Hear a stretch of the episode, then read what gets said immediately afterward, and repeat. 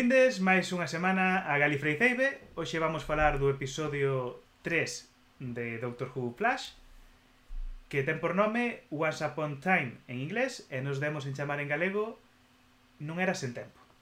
Uh -huh. Hola Lorena, que tal estás? Hola, estou estou confundida, estou. Estás tan confusa que te feres a ti mesma. Sí, así mesmo. Ben, entón, que che pareceu o episodio? Vamos, vamos comezar polas notas. Que nota lle pas? Si, sí, empezamos polas notas. Veña, pois... Non é que non me gustara, solo é que non entendín nada. ben, ben.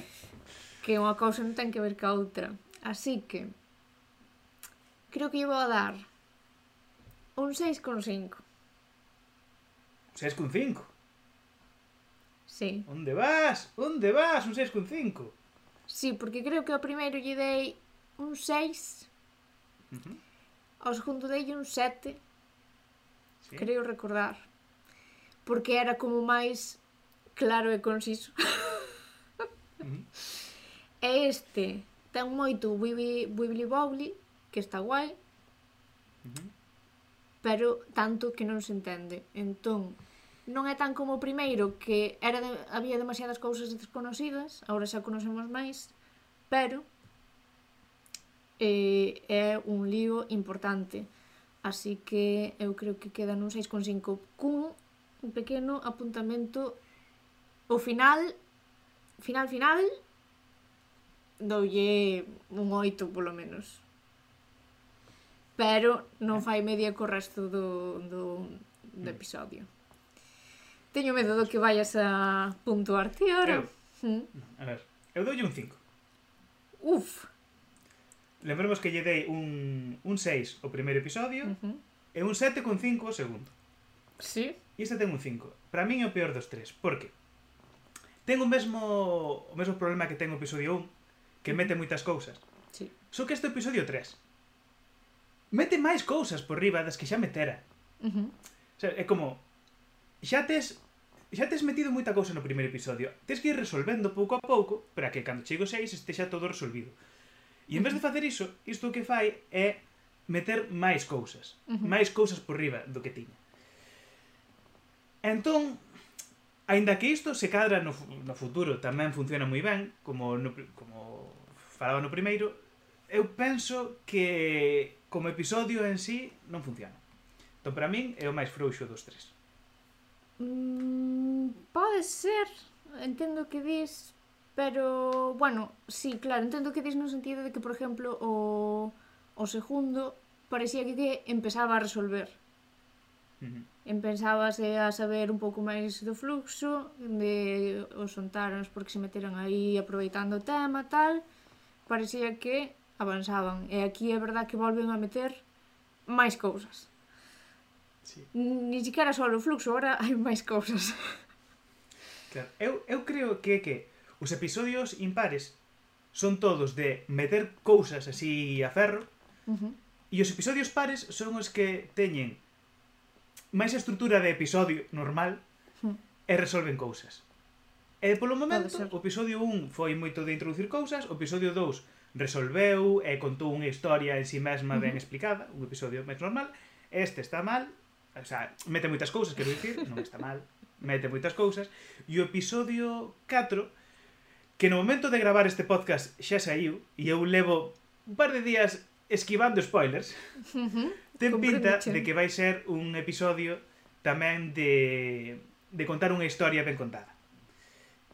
Despois o quinto, pois será outra vez mal, e o sexto será o mellor episodio da historia de Doctor Who, por favor, Chibna. Porque tes, tes que facer tens que facer unha cousa ben. Porque senón esta temporada vai estar mal. Ti confías en que o teu querido Chibnall faja o mellor episodio de Doctor Who? Non. Uh -huh. Eu en Chibnall non confío. mas, mas é, é o que necesita. Esta temporada ten que quedar ben, ben feitiña, por favor. É que Jodie merece ser lembrada sí. como unha doutora boa. Porque é unha doutora boa. O problema sí. son os guións de Chibnall. Entón, Chibnall, por favor, faino por Jodie. Faino por, por... Jodie. Yo a Di merece. Yo Di merece todo o noso amor. Sí. Entón, no final do episodio anterior eh, quedamos con Jazz e Binder para ser empregados como no lugar das Mori. En este seguimos nese momento e coa doutora intentando resolver ese asunto.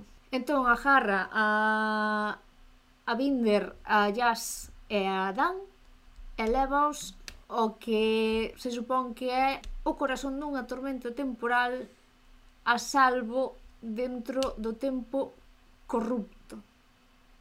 Correcto. Eh, entendes perfectamente, non sei cal é o problema. Uh -huh. Sinxelísimo. Di unha cita na que se inspira para iso que é salta e a rede aparecerá. Uh -huh. Entón, A doutora conéctase coas Mouri para salvar a Jazz e a Binder de ter que absorber a forza do tempo. Uh -huh. Unha vez que están aí, cada un empeza a desaparecer. Un por un. E corte a a historia de Bel. A historia de Bel. Porque xa ia facendo falta meter cousas novas. Porque sí. había poucas cousas nesta temporada. Entón, sí. Xa ia facendo falta meter máis personaxes, máis historias. Sí. Eu penso que era fundamental. Eu teño un apuntamento do principio da historia de Bell, un apuntamento de diseñadora. Non entendo porque non usan a mesma tipografía que a da identidade da temporada para os títulos de sitios, eh, épocas, anos mm, e todo iso no que están como a historia de Bel, neste caso. Teñen unha identidade preciosa na era de Jodi e na están usando. Por qué? Por qué? De feito... Eu non digo nada. De feito, dúas cousas máis. Unha cousa que si fan é que as armas que teñen máis tarde teñen moito parecido co desaprofusador da doutora. Uh -huh pero os títulos non.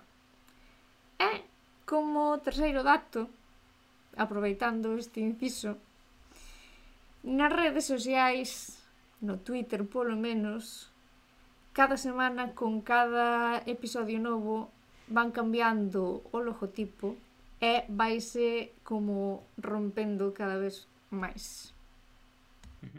Entón, a historia de Belle. Apresentanos aquí unha persoa que non coñecemos de nada, uh -huh que está vagando por un mundo postapocalíptico. Entendemos que é un planeta polo que pasou o fluxo. E por algún motivo o tempo non vai ben nese planeta. E por algún motivo tamén hai Daleks nese planeta, hai Cyberman, hai uns, un, uns vagalumes azuis extraños que matan cousas. Sí.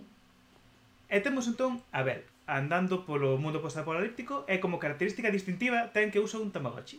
Vai cun Tamagotchi como que tiñamos nós nos anos 90. Uh -huh.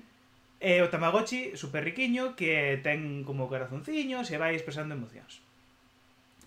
Entón, vaise desenvolvendo a súa historia, vai vagando por aí e entón vamos aprendendo segundo avanza a historia, porque van interconectando outras historias e ao final aprendemos que que está grávida, que vai ter un bebé, uh -huh é que o bebé ah, e que está procurando polo seu home.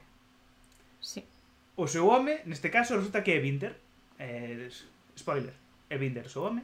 Sí. Eh, e entón aquí eu entendín, e aquí hai se cadra un pouco de confusión, eu entendín que o Tamagotchi que ten era o seu bebé. Que son as emocións do bebé que se transmiten polo Tamagotchi. Entón, cando, os corazonciños é o bebé que está feliz. Bueno, non un bebé, un feto, porque aínda non naceu. Entón, eu entendo que o Tamagotchi que ten o que está é transmitindo os sentimentos que ten o feto dentro do dentro do ventre materno. Tú que opinas, Lorena? Tú entendeche iso ou non? Mira, eu non entendín iso eu pensei que era pois algo futurístico, unha inteligencia artificial do futuro co que, co que ela viaxaba e que lle axudaba a cousas. Pero ten sentido que... A ver, ten sentido. pode, pode ser verdade o que ti dis é que se este comunicando co seu feto. A min gustoume da parte da historia de Bel un pouco como estaba contada, porque me pareceu así como innovador un pouco, tamén como vía os Daleks, que era como o distrito Dalek, despois o distrito Cyberman, así como iba casi como si nada, como si non pasara nada por aí. E, e non sei se son eu, creo que é bastante evidente tamén que tiña moito aire Star Wars e moito aire Rei Totalmente, totalmente. Estou totalmente de acordo. Eu tamén pensei iso cando vin. Sí. E temos como, como novidade, como novo monstro, os vagalumes azuis estes. Uso vagalume porque é unha palabra moi bonita do galego. Podía chamar mm. luscofuscos, mas deciden vagalume. que tes que dicir dos vagalumes? Eh, aparte de que xa non nos chega por lo visto co fluxo, porque mm, por, por, porque conformarnos con eso, podendo ter outro, outro enigma máis. Eu teño aquí anotado que son partículas de forza do tempo e que son minúsculos fragmentos da destrucción temporal. E entendo que provocados polo fluxo é que destruen persoas e non recordo se tamén obxectos ou non ao seu paso. Entón, algo máis que contar sobre a historia de Bell, a parte dos títulos horrendos. Pois sí, teño unha teoría, que como sei que, que gostas moito das teorías, Encanta, teño unha teoría para ti. Uh -huh. Unha teoría que non é miña, é unha teoría que vin por aí. Encántame que, é... que me estropees a serie, dalle. O bebé se, se están introducindo agora eh, o tema todo este de da muller que está grávida, que vai ter un bebé e tal, é porque o bebé vai ser importante. Non penso que que vayan facer como que, ala, esa historia xa está feita, Winter non aparece máis, e Abel tampouco, non. Será relevante. Entón, unha teoría que seguramente sexa mentira, mas está interesante é que ese bebé é o Timeless Child. Ou sexa, que ese bebé, como foi criado, como foi enxendrado mm, o lado do fluxo, non? Co efecto uh -huh. do fluxo, pois da mesma maneira que Riverson tiña o poder de rexenerarse porque fora enxendrada na TARDIS, pois o ser enxendrado este bebé no, no fluxo, pois este bebé tería os poderes que ten de Timeless Child, que é a orixe da rexeneración, que despois collen os señores do tempo. E ese Timeless Child despois resulta que é a doutora. Como te quedas? ¿no? Porque Chibnall é así. Ai, pois non ten tan mala pinta. A min agora mm, xa me ten sentido e todo. Ao final vai a ser o meu showrunner favorito. Eu non, non creo que sexa verdade e non quero que sexa verdade porque non quero saber quen son o pai e a nai biolóxicos do doutor ou da doutora neste caso. Non quero sabelo Sí, eh, pero están dando xa máis datos cada vez como de Timeless Child que mm, de Timeless Child. Ah, sí, arranxa isto, por favor. Sí. Dalle un xeitiño a isto porque Bueno, e coa historia de Bel e de Binder eh, tamén acabouse nos o, o xipeo de, de Binder e de Jazz menos de nada nun, nun episodio eh, ala foi. É mellor, porque lembremos que o shipping bo e o de Jazz coa doutora. Esa é a parella que queremos ver. Chimnal. Eu prefería ver a, a doutora con Riverson, pero con Sedocho. Riverson. Riverson non vai voltar, non, non teñas emocións. Eu sempre teño esperanza. Ben. Pasamos a, a historia de, de Binder, entón. Temos a historia de Binder, entón. Cando nos presentaron a Binder, Binder estaba nunha estación espacial chamada Rose, uh -huh. que estaba un pouco pois isolado do mundo ali apartado porque o, os seus xefes como que non o querían. Entón, ya cagaba bastante pro xefe. Dicía, ah, porque estes cabróns mandaronme para aquí. Este, entón temos aquí a historia, temos o background de por que acabou aí. E a historia é que Binder era un soldado moi bo, e como era un soldado moi bo, asignárono para estar con The Grand Serpent, coa Grande Serpent unha persoa que eu non entendí que era tipo político corrupto, que é bastante xa se lle ve que non é boa persoa. O a grande serpe. Sí. Xa vamos dicilo agora. Hai non pode ser boa persoa e ter como nome grande serpe. Xa o nome xa indica. Uh. Entón, temos que a grande serpe fai aí unhas cousas bastante de bastante moral dubidosa. Uh -huh que nunha reunión pois manda parar de gravar e fai cousiñas aí que non debe facer e entón Binder encóntrase en que ten dúas opcións fala co seu superior coa súa superiora neste caso que que ellas, máis non ellas, porque aquí as liñas temporais están como un pouco wibbly wobbly, entón, parece que ellas, máis non ellas. E entón, falando con esta superiora, dille Dille, mira, o tipo este fixo mal. E eu creo que temos que denunciar isto, porque eu xurei que ia servir uns, uns principios e unha moral que non se está a cumplir. E dixo a tipa, moi ben, tú fai o que queiras. Mas se eu reporto isto, este informe vai chegar ao tipo en cuestión, a grande serpe, vai no ver, el, como ten contactos, non lle vai acontecer absolutamente nada, e tú vas a acabar bastante mal. E dixo, mesmo así, eu é meu deber, eu teño a miña ética, entón vou denunciar. E entón acabou como acabou. E mandoulle unha mensaxe entón, cando, de, cando desterraron para lá, para esa estación espacial, mandou unha mensaxe á muller, que é unha mensaxe que despois vel está pondo en bucle. Que é a grande revelación de, oh, sí. era, era Binder o seu home todo o tempo, oh, que inesperado. A meu creo que está ben darlle unha historia a Binder e, e ver por que acabou ali, e, de, un, de onde sae e todo iso. Creo que o que o fai un pouco confuso é o tema de que apareza jazz polo tema da, das alteracións temporais e todo iso.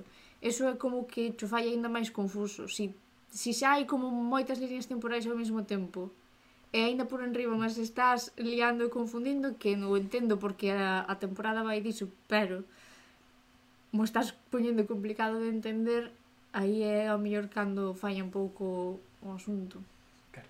mas a cousa é que levamos medio episodio ou máis temos a historia de Bel personaxe nova que se mete a historia de Binder é unha das cousas que eu valoraba moi ben desta temporada era que por fin nos íamos centrar en jazz. E íamos coñecer mellor a jazz e saber mellor a súa historia, porque nas temporadas anteriores, como había máis persoas na Tardis, non non desenvolveran ben a súa personaxe. E que fai Chibnall? Di, en vez de desenvolver a personaxe de jazz, vamos a introducir a Bel, a Binder, a... Adán. Dan co seu canciño e meter toda a historia da doutora e ao final jazz queda como... Hm. Porque é que ao final temos outra vez un Tim Tardis máis ou menos, formado por Binder, Dan, Jazz e a Doutora, sí. que son o mesmo número de persoas que había na temporada anterior. Sí, cando, a, a, ademais, ao principio desta temporada se vían como Tim Tardis a ela e a Jazz, o sea, a Doutora e a Jazz. Claro. E entón, aquí acabaría a historia de, de Binder. Un pouco as orixes, eh, sí. saber que tiña que ver con Bell que é o que dis ti eh, serviranos para algo todo isto ou quedará en nada Mm, non se sabe. Eu entendo que ve algún papel importante terá polo menos Binder, que é o que se lle dou máis protagonismo. Claro, ou o teu que... bebé teórico. Bebé teórico. Gostei moito diso. Bebé teórico. Lembramos tamén que ao final destas dúas historias, a de Bell e a de Binder, é que Bell continúa na procura do seu home naquel planeta e Binder, no final do episodio, despois de que se resolva todo, vai tamén a ese planeta uh -huh na procura da muller, de Bel. E, o, e a doutora e o resto marchan. Entón, sí, fecha, en teoría. Sí, podería estar fechada, non penso que non, pero uh -huh. que como como fechen así esta historia, mi má, que non ten pés ni cabeza. No, si, si... No. no, non ten sentido que o meteran todo isto para nada. Algo, algo a deber. A historia de jazz. A historia de jazz. Jazz é enviada pola doutora como o resto dos compaños á súa propia liña temporal para que estea a salvo. E a doutora intenta comunicarse con ela facéndose pasar, entre aspas, pola súa compañeira policía. Na súa época como ao principio de cando era policía antes de irse coa doutora na tardes. Intenta comunicarse con ela facéndose pasar, digamos, por esta compañeira, despois vese na súa casa coa irmá xogando a videoxogos e a doutora intentase comunicar por aí tamén. Supose que a solidez temporal, mis os detalles non están exactamente igual como ela os lembra. E a doutora di que iso é porque hai un Weeping Angel que está aí a disrumpir a súa a súa liña temporal. E, como falamos de videoxogos, eu non sei se se ve, uh -huh. detrás do merchandising de Doctor Who teño caixas con video uh -huh. con videoxogos, con consolas, e teño aquí teño videoxogos, e maquiniñas e cousas. Entón, este é o meu tema. Eu vou recoñecer que durante este episodio detive un episodio en varios momentos para analizar que comando estaban a utilizar para xogar uh -huh o videoxogo. E gastei máis tempo do que querería admitir procurando na internet ese mesmo comando. Entón, resulta que o comando que están a usar é un comando da Switch, un comando Pro da Switch, só que non é original, senón un third party, un feito por outra empresa, que non é ah! Nintendo. Claro. Entón, podemos afirmar que están a xogar a Switch. A consola que están a usar é a Switch. É un comando que custa ao redor de 30 euros, mas eu a verdade é que non vos recomendaría porque non parece ala de moita calidade. Entón, se tendes unha Switch, case mellor buscar outro comando diferente. Mas, isto non é o único en que reparei sobre o videoxogo. O videoxogo, non sei a que xogo estaban a xogar, non sei se era un xogo que existe onde meteron un Weeping Angel ou era un xogo inventado, a min tiñame moitos vibes de Resident Evil. Entón, se, se sabedes que xogo é, se recoñecestes o xogo no, no episodio, podedes me deixar nos comentarios no YouTube ou polo Twitter arroba galifreiceibe que videoxogo era. O que sei dese videoxogo é que era un shooter en primeira persoa para un xogador. E estaban xogando dúas persoas. Vamos ver ponlle dous xogadores fai, unha pantalla non é difícil facelo ben sí. non é difícil facelo ben Ai. Mm. e vemos entón que aparece no videoxogo o Weeping Angel que comeza a sair e entón Jazz ten que tirar a consola Chan e pisala e destruíla E aí vemos que non é unha Switch, cousa que é un erro de continuidade, porque claramente tiña que ser unha Switch, porque falamos antes do comando. E rompe a consola e entón xa esquecemos por enquanto o Weeping Angel. E, e tamén quero introducir outra cousa mal que fixo Chibnall. A irmá de Jazz está aprendendo a xogar o videoxogo porque quere mocear cun rapaz. Está a perpetuar o, o mito de que as mulleres non saben xogar a videoxogos e que o seu interese nos videoxogos é circunstancial simplemente por querer namorar os homes. E non é así as mulleres, os homes e as persoas non binarias e todo o mundo en xeral, todo ser humano pode ou pode non gostar dos videoxogos. E xa está. E non importa máis nada. E non hai que perpetuar roles de xénero que están desfasadísimos. Por favor, Chibnall, estamos no século XXI. Fixestes moitas cousas ben. Por que tes que cagalo nisto? Toda razón.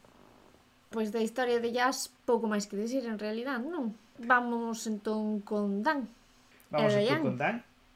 Antes de falar de Dayan, vemos que Dan está no Liverpool do século XIX, nesta historia do, que non sabemos ben de que vai. Uh -huh. E sabemos que está cun deses señores ingleses bellos, bellos non, eh, antigos, e tamén hai vagalumes ali, vagalumes azuis destes, tamén sí. aparecen por ali. E non sabemos máis nada diso. Supónse que debía ser a súa liña temporal, mas non fai sentido que sexa a súa liña temporal porque uh. Dan non estaba vivo no Liverpool do século XIX. No. E non explican máis nada diso. Deixan así como entrever cousiñas que supoño e espero que resolvan no futuro nun episodio. E dai pasamos, entón sí, a historia de Dan con Diane.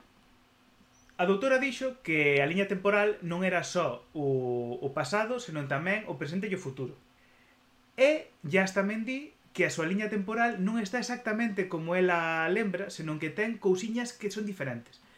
Uh -huh. Entón, esta, este encontro entre, entre Dan e Dayan, que é como se chama a súa proto-namorada, entendemos que non sabemos se acontece no pasado ou no futuro, se cadra é o pasado máis ten algo de futuro do seu encontro, non estou certo. Entón, temos que Dayan, a protonamorada de, de Dan, porque non non están aínda saindo, mas enténdese que hai aí que os dous queren. Entón temos a protonamorada que ten encontros con outros homes. E, e non lle vale ningún, obviamente, porque é ela quen quere e a Dan, todos lo sabemos.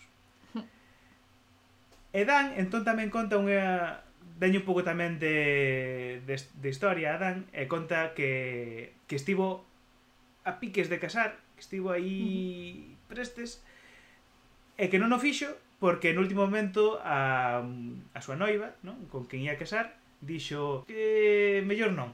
Uh -huh. Que estiven pensando é que é que non. E o pobriño, pois claro, quedou aí ese iso sen resolver. Uh -huh. Entón o pobriño pois anda a sofrer.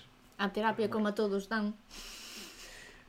Entón dan este tristeiro contando a súa historia dos ixos que ten co, coas relacións humanas e non ten máis. E xa está, e realmente esta é a historia de Dan, e que non ten, non ten moita cousa.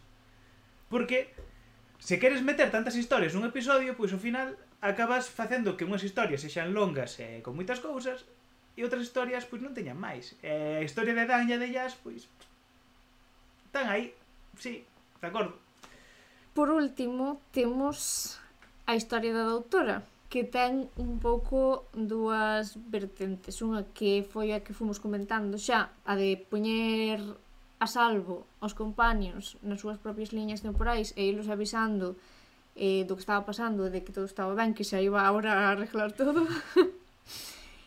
e, por outro lado, a doutora está aproveitando que está coas Mourin nese tempo roto para saber máis sobre o seu pasado, aínda que elas lle digan que é perigoso, que ten que sair de aí canto antes, ela está ansiosa por saber máis sobre o seu pasado desde que sabe que é The Timeless Child.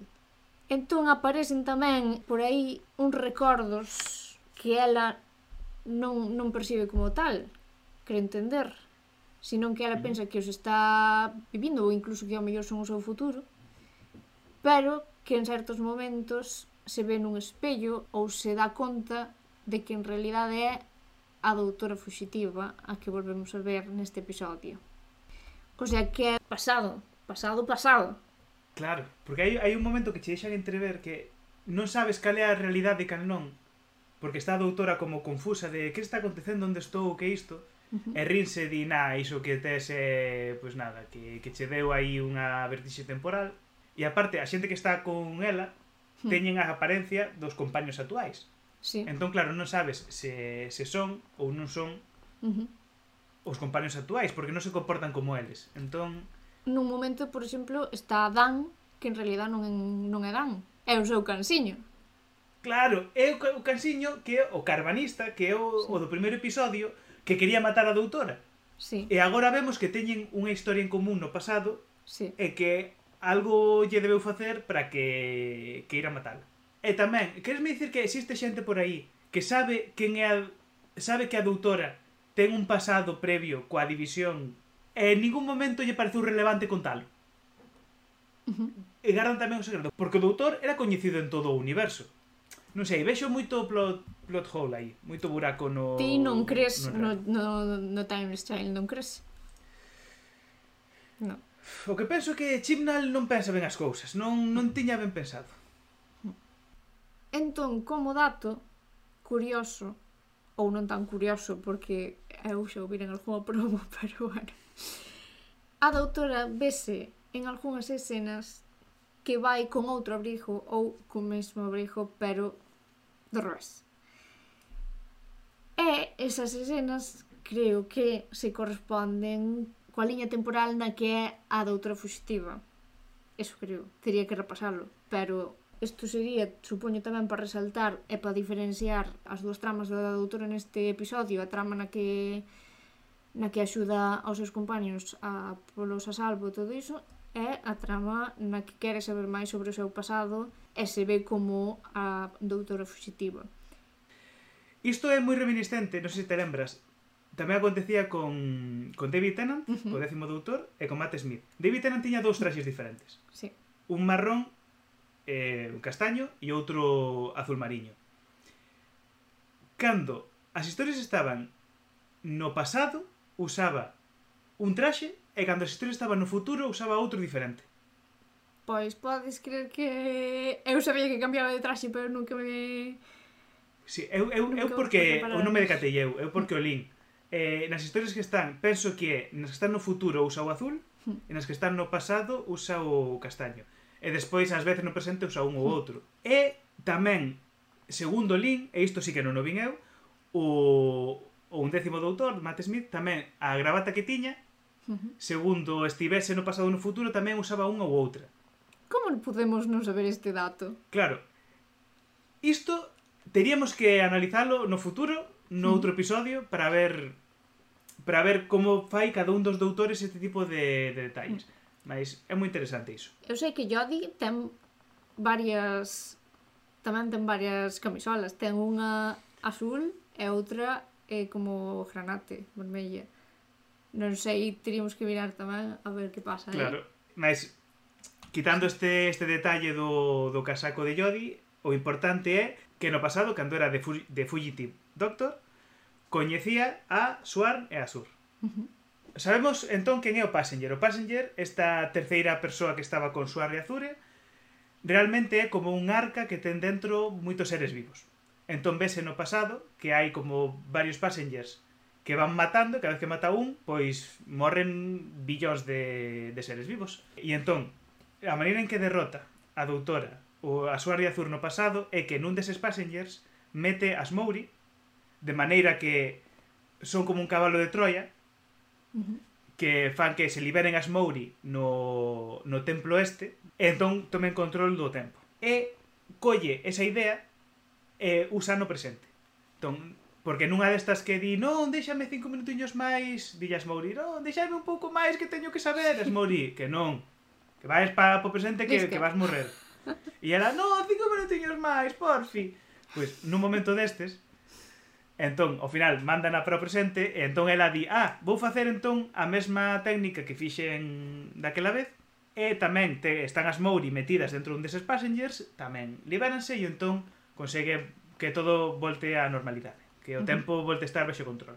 E ao mesmo tempo que vemos que a doutora usou un passenger como cabalo de Troia para meter as Mouri de novo aí, vemos que Azur e Swarm saben que o interese romántico de Dan e Diane e teñen a Dayan metida dentro do passenger, dun dos passenger. Entón dinlle, así doutora, tú farás tú que queiras, Mas mira, temos aquí metidiña a Dayan. Entón vese como un holograma con Dayan dicindo, "Eh, onde estou?" E marchan na TARDIS. E queda aí a a amiga cos outros, que os outros polo visto como que deixan entender que tiñan todo isto xa planeado desde o principio, que sabían que todo isto ia acontecer así. E entón nunha, nunha, nun destes saltos que ten a doutora dunha liña temporal a outra, de repente encontrase cunha Time Lady bella, non? Unha señora. Que a señora lle di... Doutora, que candas a facer? Candas a enredar aquí nas liñas temporais saltando de lado para outro. E entón que, que, des, eh, que esta muller, esta Time Lady, entendemos que unha Time Lady parece que de Gallifrey non non podemos asegurarlo, mas todo indica que sí. E nos créditos ten como nome Iso tive que miralo porque non me recatei. Chámase Osok. Escrito Ausok. Uh -huh. Entón non sei como se, como se lera Porque está o nome non no digno o episodio aparece nos créditos no final Entón esta muller dille que o fluxo Que é unha cousa que está feita a mantenta Que unha cousa de propósito Que non é unha cousa casual É que se fixo porque ese universo ten que acabar E ten que ser destruído é que a doutora ten algo que ver aí Que a doutora cando, cando era a doutora Fuxitiva, cando estaba na división, que fixo fixo cousas para que isto se levase a cabo. O sea, que, que ela é a causante, uh -huh. en certo modo, do fluxo. Nesta vida que non lembra, pois causou o fluxo. E que está todo preparado para algunha cousa. E veremos entón o porqué, porque nos futuros episodios veremos que é o fluxo, iso, ou iso espero, Chibnall, veremos que é o fluxo e que ten que ver a doutora coa orixe do fluxo. Un pouco eh, demasiado de como... para un episodio toda esta información que che parece. Eu non sei como vai facer Chibnall porque faltan tres episodios e ten moita cousa que meter en tres episodios. Todo isto, ao mellor, non estaba mal nunha temporada regular na que tuveran os seus dos ou tres episodios e eu levaras a cabo como drama principal e todo, todo iso, pero explicar isto claro. nun episodio é que se isto fose unha temporada e cada historia destas que vai metendo fose un episodio uh -huh. e o tema do fluxo fose unha cousa continua como na época de Matt Smith os as fendas no uh -huh. na parede o crack in the wall as ideas non están mal a trama non está mal pero ordenada de outra maneira quizáis sí, estou eh, de acordo contigo por si non era suficiente por este episodio Temos o cliffhanger, sí. O cliffhanger. Pois resulta que voltan para Tardis e aquel Weeping Angel que estaba durante toda a historia de Jazz aí como presente, uh -huh. non que a, que a seguía, Na Nintendo pois Switch resulta... que non era unha Nintendo Switch. na, na Nintendo Switch que non era unha Nintendo Switch, na, na consola. Pois resulta que ese Weeping Angel sae dentro da TARDIS e fai o control da TARDIS. The Angel Has the TARDIS. Eu penso que esa frase é unha referencia a Blink, porque en Blink din, din a frase The Angels Have the Blue Box. Entón, eu mm. penso que é unha referencia a esa frase de, de Blink nesta, porque sabemos que Chibnall é moito de facer referencias e leva toda a temporada facendo referencias a cousas dos outros doutores. Entón, eu penso que vai por aí. Mas mesmo así, a frase é genial. Sí e mm, deixa aberto pa un capítulo que pode ser moi interesante.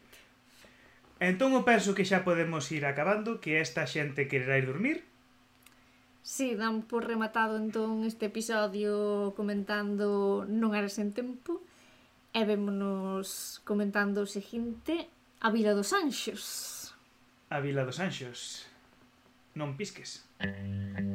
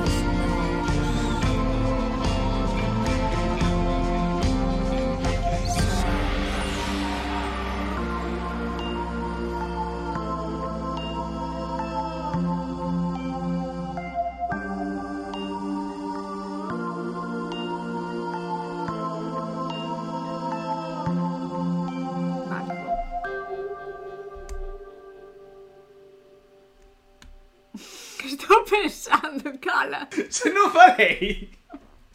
Pois como mola, son Dan e Dayan. Dan Dayan, Dan Dayan, Dan, Dayan, Dan, Dan Dayan, Dan. Nunha espación esta... espación estacial. Crees que eu falo como un anuncio de Hades? Non, afortunadamente non. É algo que valoro moito en ti. Mm. Teño aquí unha pelusa creo que vexo aquí na pantalla. Ah... Ai, Dios mío, que temos que volver a gravar todo. Mm. Sí, sí, xa foi todo. Penso que está todo. Sí! Wow. Só tardamos 2 horas e 42 minutos en gravar o doxe. Non, Son as eh... 12 menos 25, sí. Uf. Ainda me dá tempo a ver un capítulo de Smallville.